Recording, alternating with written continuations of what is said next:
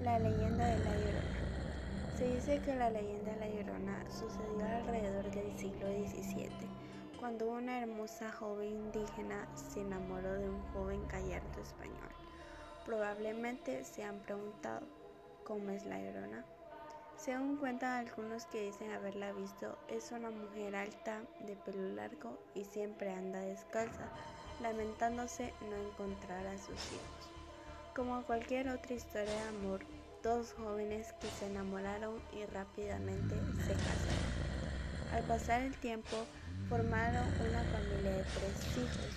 Se dice que el esposo era un diplomático que tenía problemas con el alcohol. La llorona vivía solo con sus tres hijos, debido a que su esposo se había convertido en un borracho y las había abandonado. Pero un día que ellos no lo esperaban, el hombre decidió regresar a la casa. Muy molesto porque nadie salió a recibirlo, comenzó a gritar y a tirar todo lo que se le alcance. Causó pánico en los niños, el hombre venía furioso y los niños salieron corriendo a esconderse. Ella que no quería seguir siendo maltratada y para proteger a sus hijos se enfrentó a su marido, quien en su arrebato de enojo la empujó y se cayó al suelo inconsciente. Cuando despertó en la casa no estaba ni su marido ni sus hijos.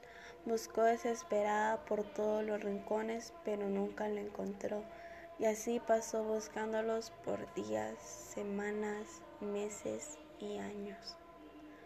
Toda su vida los buscó, pero nunca los encontró, hasta que finalmente murió de tristeza y aún después de su muerte nunca se supo de nada de los niños ni el padre que se lo llevó.